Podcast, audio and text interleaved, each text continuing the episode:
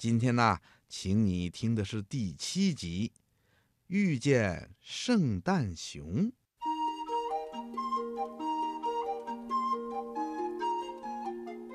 感恩节才过去两天，熊王国里就到处能看见圣诞装饰品，听到圣诞音乐了。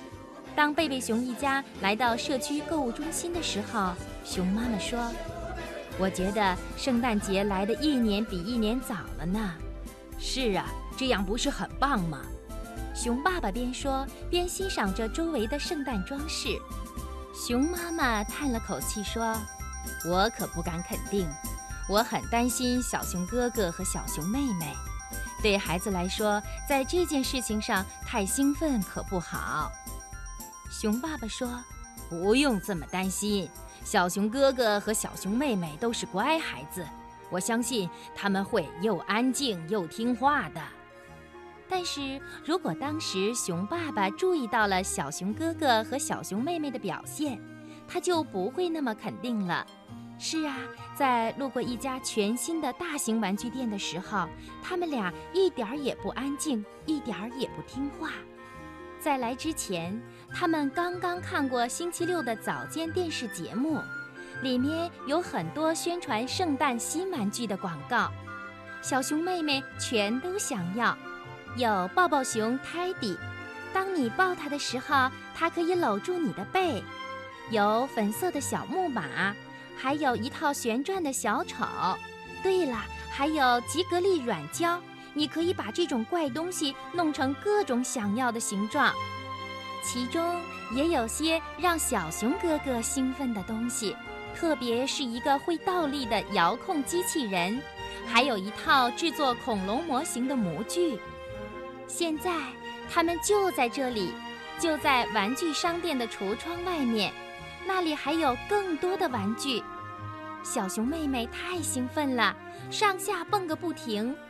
当小熊哥哥看到一幅广告，说圣诞熊将要到购物中心来见他所有的朋友的时候，小熊妹妹更激动了。她大声地喊道：“圣诞熊！哦，妈妈，我可以去看看圣诞熊吗？求你啦，可以吗？可以吗？”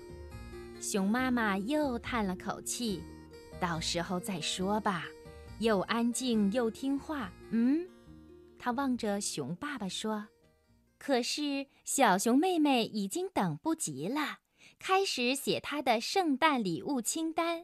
平时她碰到难写的字的时候，需要小熊哥哥帮一点忙；但是当她写自己圣诞节想要什么东西时，一点也不需要别人帮忙。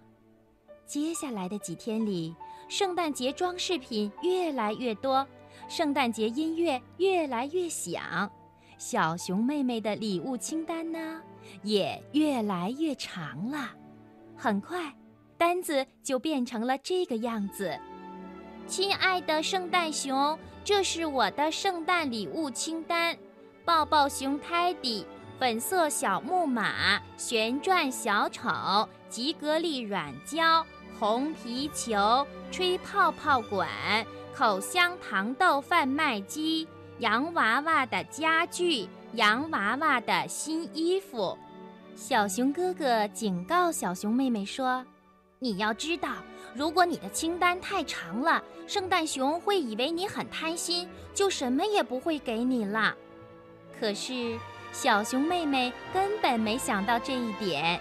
因为她的礼物清单还有很长呢，电动玩具洗衣机、梳子和毛刷套装、生日时戒指、粉色手套、冰淇淋，还有故事书、彩图书、粉笔、图画笔、图画板、粘土、兔子木偶、青蛙木偶、泰迪小车。自行车、旱冰鞋、填字游戏。小熊哥哥说：“除了你以外，圣诞熊还有很多小熊要照顾，全世界的小熊。”小熊妹妹也没有想到这一点。当她看着自己长长的清单时，开始觉得有点紧张了。她问小熊哥哥：“你见过圣诞熊吗？当然，小熊哥哥回答说。现在他正给自己的清单结尾，他的单子很短。亲爱的圣诞熊，这个圣诞节我想要一个会倒立的机器人，还想要一套制作恐龙模型的模具，还有其他一些惊喜。谢谢，小熊哥哥。小熊哥哥告诉小熊妹妹说：“那是在几年前，他先问我乖不乖。”然后我告诉他在圣诞节想要的东西，并把我的清单交给他。就这样，很有意思。现在小熊妹妹更紧张了，她回想起所有那些自己不乖的时候。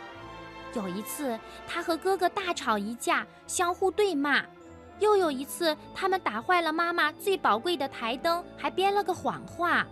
还有一次，他们把房间弄得一塌糊涂，妈妈气得要把他们所有的玩具都扔掉。小熊妹妹去找熊妈妈。哦，我不在意那些事。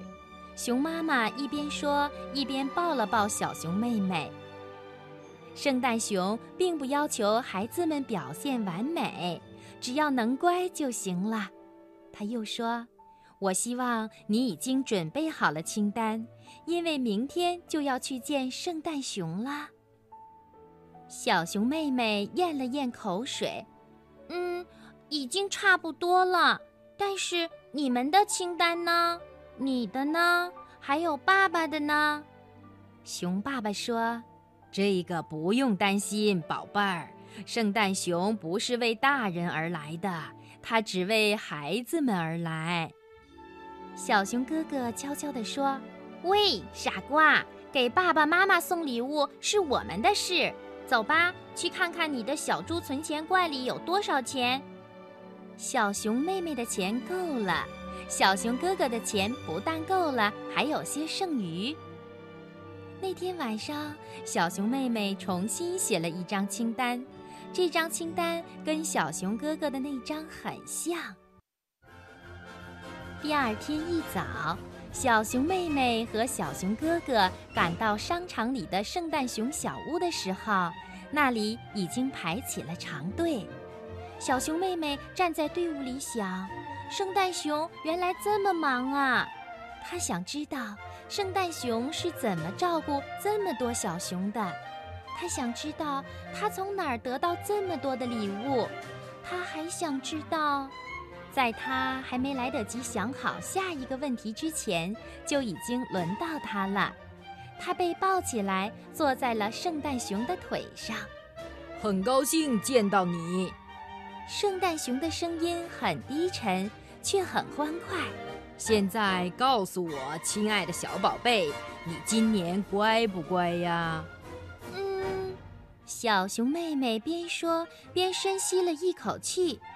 我表现得并不完美，但我很乖。然后他告诉圣诞熊自己想要哪些东西，并且把清单交给了他。和其他小熊一样，小熊妹妹得到了圣诞熊的彩色图书做纪念。封面上，圣诞熊和他的八匹小驯鹿在星空中飞行。小熊妹妹一心想着圣诞熊。差点忘了还要买礼物，幸好小熊哥哥还记得，他们给爸爸妈妈找到了非常合适的礼物。小熊妹妹给爸爸选了一把崭新的毛刷，给妈妈选了个非常可爱的针垫。小熊哥哥给妈妈买了一盒他最喜欢喝的早餐茶，给爸爸买了个便携式的计算器。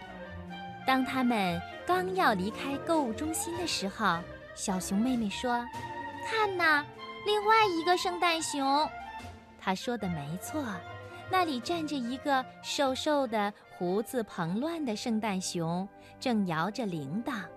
他身边放着一只大铁锅，上面写着：“帮帮需要帮助的人。”熊爸爸解释说：“那是圣诞熊的助手之一。”他的工作就是筹钱去帮助那些需要帮助的人。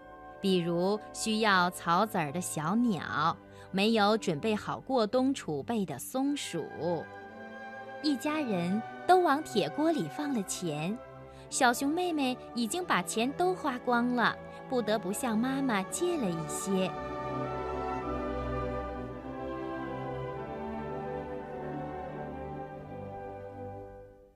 于，几个星期以来的准备和等待结束了。圣诞夜来临了，小熊妹妹帮熊爸爸挂上最后一个花环的时候，问熊爸爸说：“你知道吗，爸爸？我一直在想，圣诞熊它要做一件这么辛苦的工作，它怎么能在一个晚上去看望所有的小熊呢？它怎么能得到那么多的礼物呢？”还有驯鹿怎么能在天上飞呢？要是不下雪的话，雪橇怎么着陆呢？圣诞熊怎么能从我们家那么窄的烟囱里下来呢？熊爸爸深吸了一口气，抬起头仰望星空。我的宝贝儿，我猜答案是圣诞节是一个特别的日子。它是那么的不同，几乎所有神奇的事情都可能发生，而其中最神奇的就是圣诞熊。我敢说，它拥有世界上最好的工作，因为给予人快乐就是圣诞节的全部意义。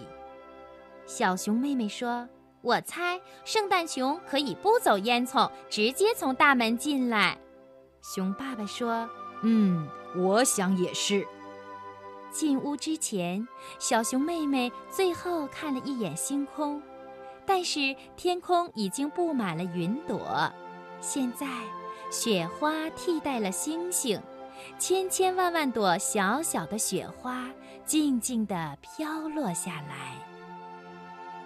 小熊妹妹想：“嗯，这样至少对雪橇有好处。”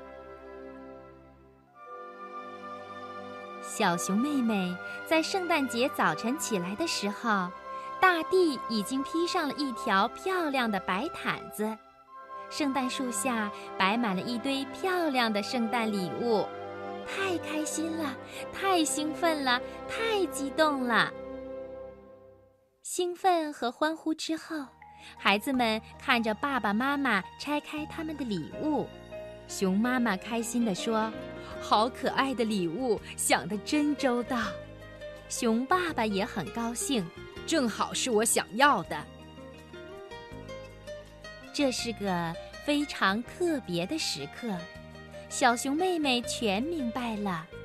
爸爸说的对，圣诞熊的确拥有全世界最好的工作，因为给予他人快乐是圣诞节的全部意义所在。